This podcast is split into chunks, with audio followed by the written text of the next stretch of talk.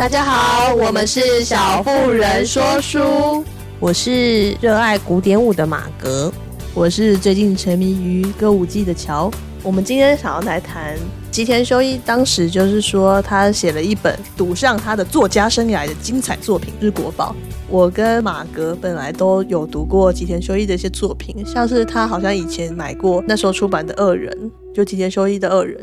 然后我在图书馆的时候也有对吉田修一蛮有印象，所以那时候我有看过他一本叫做《再见溪谷》，里面的铺陈也是让我印象很深刻，所以我就一直对这个名字蛮有印象的。然后一直到这次乔推荐我，就是他先买了这个国宝之后，他就开始阅读，然后中间就情绪很激动啊，一直疯狂贴给我歌舞伎的一些影片啊之类的，我要强推强推我去看。然后我就，我有一整个礼拜，因为太沉迷歌舞伎，我甚至把我最近看到一些我觉得比较好看的歌舞伎段子，就贴给我身边的所有的朋友啊、亲朋好友，大家都遭受了我的荼毒，大家都跟我一起看了一阵子的歌舞伎。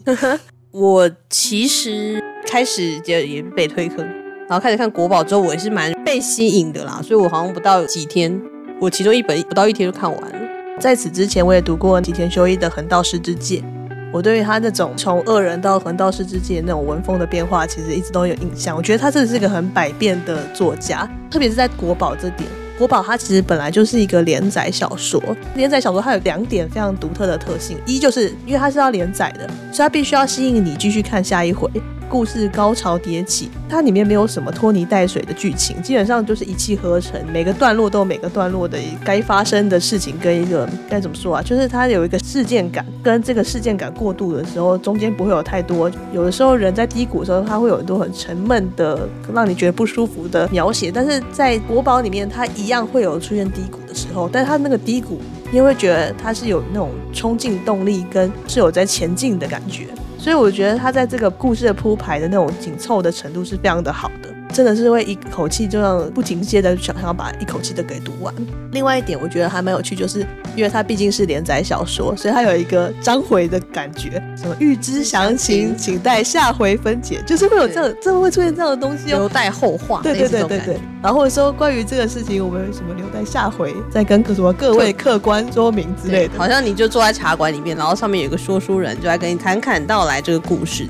其实故事主轴就是围绕在三个，算三个主线嘛。一个主线就是一开始是他的出生就是黑帮嘛，九州黑帮。然后第二个就是来到了歌舞伎的世界。最后还有一个世界是也是一直就是围绕在旁边，就是他们有一个有点像是戏剧公司吧，戏剧公司、嗯、或者是支持的电视台之类的这种。对啊，好像有点像是演艺公司哎，就是他们的经纪人经纪人的概念。对对，他其实有分这三个部分。他故事一开始是从九州黑帮开始，就是男主角喜九雄。对，喜九雄他其实是九州的一个很大的黑帮，他的黑帮老大叫全五郎，他是全五郎的儿子。事件的一开始是那时候他们就是有点像是办那种新年 party，然后全部人就在那边 happy 呀，新年 party 怎么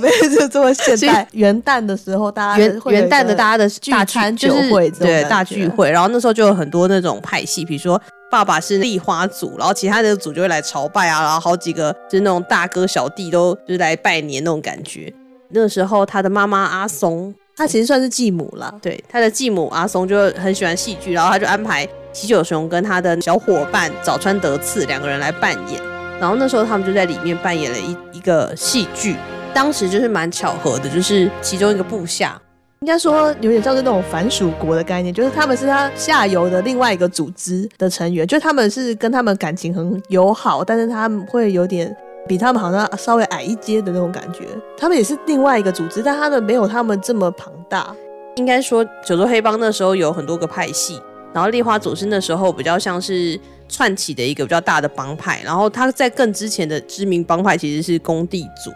然后工地组那时候可能是因为他们发生一些械斗啊。他就呃微微的示威了，所以就是立花组出来之后，他还有一些比如说爱甲会啊等等的一些就是小组织就会依附在他身上。然后那时候爱甲会里面的一个叫做石村降生，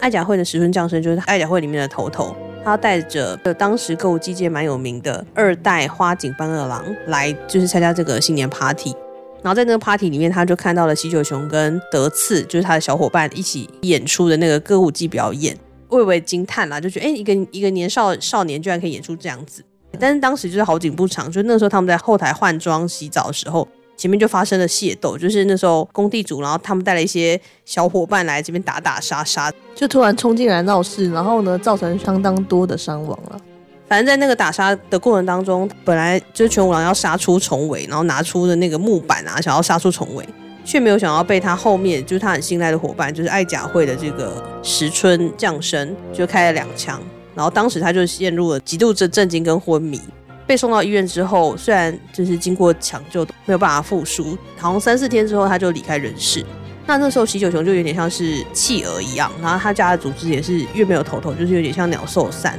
所以当时他本来就是一直筹措，想要做一件事情，就是刺杀就是工地组的组长。然后那时候他们刚好在他们学校办一个颁奖典礼，对对对，颁奖典礼。然后他就趁机站在很前面，然后想要刺杀他。结果他刚好身上带了一个什么腰牌还是什么，就挡住了，他就是没有真的被伤到。然后那时候他的体育老师尾崎也是出来维护他，想要好言相劝，也跟那个工地组的组长说，其实这件事你要想说，这个孩子就是怀抱了对父亲的爱，所以才对你做这件事情，你要把它转换成另外一种就舆论的力量啦，把它变成一种义举，然后也可以同时崇高的你的地位，就说，哎，其实我是一个宽宏大量的人呐、啊，我就是对这种小辈的就是很谅解之类的。对啊，然后就化解了这件事情。如果对他做出什么惩罚的话，他反而会让他们的就是他那个帮派又有一个兴起的一个兆头。也因为这个事故，所以他不得不离开那个地方，因为有点没办法待下去，而且他可能一直内心抱怀着复仇之火吧。所以他的妈妈呃继母阿松就把他送到了歌舞伎的世界，然后就委托那时候他有一面之缘的花井班二郎代为教授。也让他离开这个是非之地，去那边学习。我觉得一部分应该也是石村降生在中间那个啦，就穿针引线。对对对，他的剧情蛮急转直下，因为他来到了歌舞伎的世界之后，其实在过程当中是很被这个戏剧所吸引的。他常常在舞台上的时候，他就沉浸在当中，他甚至没有办法体察到时间的流逝，他只能感觉到自己跟角色合为一的感觉。他来到这个地方其实是蛮幸运的，因为第一个是他的师傅，就是二代的花井般二郎，其实是当代的名家。然后他的儿子俊介，他们都叫他俊宝，蛮可爱的，就是叫喜宝，也叫俊宝。对，喜宝跟俊宝，俊介其实是跟他年龄相仿的一个年轻人，然后那时候也是在他爸爸的门门下学艺。我觉得这个环境里面要造就一个卓越的存在，或者是巅峰造极的。艺术作品都是因为有两个年纪相仿、志趣相投，然后技能很相近的人互相切磋，所以造就出来。但也可能是他们的宿命。所以他来到这里之后，就是他的那个小伙伴得次，就是无法舍弃我的少爷，就是跟着他来到歌舞伎的世界，然后一直在帮打下手啊之类的。少爷与少爷的相遇，对，少爷与少爷的相遇，可以帮少爷。对，你可以讲讲那一段。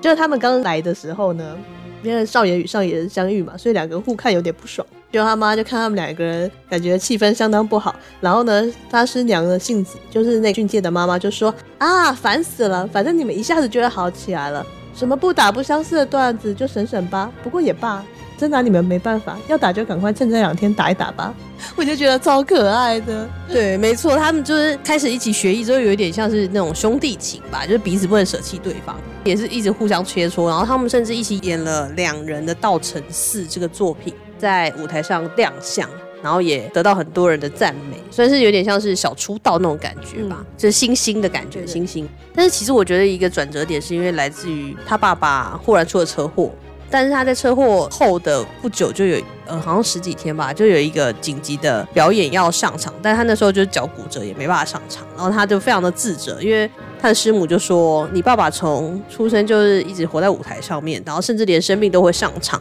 今天却因为出了车祸，导致他脚就是脚不便嘛，所以他没办法上场表演。他觉得非常懊悔。那时候他们就想要找一个替手来帮忙。师母其实一直觉得说自己儿子以血脉来继承他爸爸的职志，去帮他做这个演出是很适当的。但没有想到他爸爸从医院托，有点像公司老板吧，就是戏剧公司老板打电话来说，他们想要请喜宝。”就是喜久雄来作为他的代言，我觉得一方面是受到很大的震惊，不管是师母啊，或者是他的，主要是俊介本人，对对，他觉得这个工作应该理所当然会落到自己头上，但是不知道为什么却是那个来他们家学艺的孩子抢走了他这个机会。他突然觉得，在他爸爸眼中，他可能觉得喜九雄比他更适合这个位置，或者是他喜九雄技艺比他更高一筹。那个是一个极大的转折点，因为他们本来两个人可能会惺惺相惜，然后变成不断的切磋，然后学习技艺，一直到长大出道。但没有想到，因为他爸爸这个车祸的缘故，临时的就请喜宝代为出道。那他在出道之后，确实也很顺遂的完成了一连串的演出，为期十几天的演出。演出结束的那一天，他们就庆功宴啊之类，然后就欢乐的回到家，当下都没有发生什么异状。一直到隔天，他们早上要吃早餐的时候，他就哎，怎么俊宝还没有起来？他就跑去找俊宝说，就是他其实内心有油生一种好像有点不太妙的感觉，但他又说不出那种感觉。就是他推开房门的时候，才发现俊宝已经人去楼空了。他带他行李离开了这个家庭，就说不要来找他，还带走了他的青梅竹马。对，其实本来喜宝他有一个青梅竹马叫做春江，从九州跟他一起来到这个地方打拼，就是自己开了一家小店。然后没有想到，就是俊介离开的时候，他也不知道他们什么时候搭上线。他离开的时候，就同时带走了他的青梅竹马女朋友。对，对没错。我们本来都以为她是女主角的。对，我觉得几个点吧，一个是师母其实不能谅解他，也把他从家里赶出去，让他住在外面。另外一个是，他们其实都一直安慰师母或师父，就说只要跟着春江，俊介不会有事情的，因为春江不会让他去死的，他会一直让他在这条道路上继续往前走。确实，在后面的剧情里面也是验证说，春江确实是俊介他人生中很大的一个伙伴，一直在支持着他，一直是他的贵人啊。对对对，后面我觉得算是蛮曲折的，因为第一本的部分都是来自于后来他的师傅也只能选择让他继承，因为他他现在也只有这个土地，扣除掉离家出走儿子，现在只有这个土地，然后他就不断的培养他。确实在多年之后，他也就是开始视力不好啊，没办法再上台好好的表演的时候，他决定把这个花井半二郎的名字传给喜久雄。那时候他在过世之前就对他说：“喜久雄，无论发生什么事情，再怎么不甘心，都要以义来决胜负。真正的义比刀枪大炮都厉害。将来你要用你的义去报仇，你能答应我吗？”我觉得这个部分其实是因为第二代的花井半二郎，他其实有看到当初是谁射杀了他的父亲全五郎。我觉得他是有受到石村降生的拜托，所以他才照顾了喜九雄。石村降生可能真的也是对他父亲有很多的愧疚，所以他一直都会对喜九雄投注很多的金钱。这部分就像是第一部青春片埋的一个很大的炸弹。你其实一开始在看的时候，你都在想说这个炸弹什么时候要爆炸？因为石村将生跟喜久雄的关系非常的要好，但是呢，你就会觉得中间的那个违和感到底什么时候会爆发？因为我们其实就是站在上帝视角，我们知道是谁杀了他爸爸，但只有当事人他自己不知道。而且他在这过程当中受到他很大的一些经济上的资助啊等等的，在他学艺的这段路上，喜久雄其实在后端的学艺其实是蛮辛苦的。一开始是可能他还没到达那个程度的时候，他师傅已经身体不行了，所以后来因病就过世了。然后我觉得他在过世前的那一幕其实是很可怜的，因为前一晚他还跟师傅一起排练嘛，因为他师傅眼睛不太好，然后他练习一些他以前的台词。我记得他就说有点像是等待着谁要回来的感觉。他就隐隐觉得这个剧情很不妙，好像影射了一些什么，但他也没有说什么，他就回家了。但晚上很晚的时候，他就已经准备要入睡，就就接到了就是医院的通知，说师傅快要不行了。他们就赶到医院，然后到医院的时候，他就奔跑着，然后一直想说：“师傅，你再等等我吧。”他就想到了同样呼应到那时候师傅在练习的那个剧情，他就觉得我就是他在等待的那个人，却没有想到说他一直在喊着“俊宝啊，俊宝”，就是过世了这样子。我觉得那也是对喜久雄来说是一种遗憾吧。第一个，他没有属于歌舞伎的血脉，他寄居在别人家里面，却因为技艺略胜一筹，然后被师父提拔，然后导致他自己的亲生儿子离家出走，几近十年都没有回到他的身边，膝下没有子女的陪伴，然后在疾病当中过世，应该也是他人生当中的一种遗憾。所以当时对他来说，应该算是一个蛮挫败的过程。在这件事情上面，就是师娘可能一直都对喜九雄没有办法原谅。他觉得他夺走了他儿子一个很珍贵的传承的东西吧。七九雄，我觉得他身为一个徒弟，他也是做的很多，就是他会尽可能的帮师傅还债，背起他们整个，就是他师傅剩下所有的徒弟啊，或者他的房子，或者他一家老小的那个养育的，全部都靠他一个人一肩撑起来。可是其实他在那段时间是真的过得蛮不得志的。第一个是他那时候本来很支持他那个公司的社长，有点像是被调职变成常务理事。然后对，被降掉了，然后他临时就是被交付给了另外一个不那么善待他的歌舞伎前辈赫洛。其实那时候也是就没有很想要真的带他啦。等到这个社长降成常务理事之后，他只给喜久雄演一些小角色啊，甚至是旁边有点像端水那种感觉，就有点像跑龙套的，真的是跑龙套的角色，却叫他一个袭名的继承名家名字的继承人来演，其实是一种相当羞辱的行为。后来他也辗转经过一些朋友介绍，还去演过电影。但他电影的时候也极度的被羞辱，因为大家就会觉得说，你就是这么娘、就是啊、娘气的一个男孩子来演这个戏啊。导演也很不给他面子，常常就在片场里面羞辱他。所以他那时候真的是极度的活到人生的谷底了吧？他甚至有一次就跟他的小伙伴得次说：“我想要回去世居身边。”世居是那时候他还在十几岁的时候认识的一个艺妓，然后也跟他生了一个女儿，想要回到他身边，想要得到就是有点像是心灵得到一些修复跟喘息的空间吧。然后他就回到他小孩出奶跟未过门没有名分的妻子世居的身边，让自己真的得到一段时间休息。但那时候德次也是很害怕说，说如果他真的回去那个地方，是不是会觉得是温柔乡，然后没有办法再付出？这个时候剧情就是转了一个视角，到了俊介。起源是因为公司里面的一个叫做竹野的，算是记者吧，因为他们呢就是要到处打探一些消息，就知道说，哎，最近有一个很特别的戏剧在一个地方演出，叫做《怪猫》。他说，哎，什么叫怪猫啊？然后也不以为意。进去的时候就想说，哎，这感觉是平常演那种脱衣舞娘的，就暗黑的那种酒店，旁边人就边嘻嘻哈哈，然后他就说，这会有什么好的剧吗？不相信。然后他就坐下来之后。一开始的时候也觉得前面这演的不怎么样，一直到那个所谓的怪猫出现的时候，他就整个毛骨悚然，就是被那个怪猫营造的那个氛围，就是整个吸引进去了。结束之后，他就还问隔壁的人说：“哎，请问后台在哪里？”但你知道那个就是这个酒吧，它根本就不是一个戏剧演出的场所，哪来的后台啊？然后他就说：“啊，你要去后面从那边走之类的，接到后面的一个小地方。”他就想要见见这个人，还没见到这个人，就听到人家喊他的名字的时候，他就发现他原来就是花井斑二郎的儿子俊介。消失十年的儿子，对，那时候他就兴起了，说我一定要把他挖出来，变成有一点像是太子复仇记的概念吧，让他重新复出，打击第三代的花井半二郎。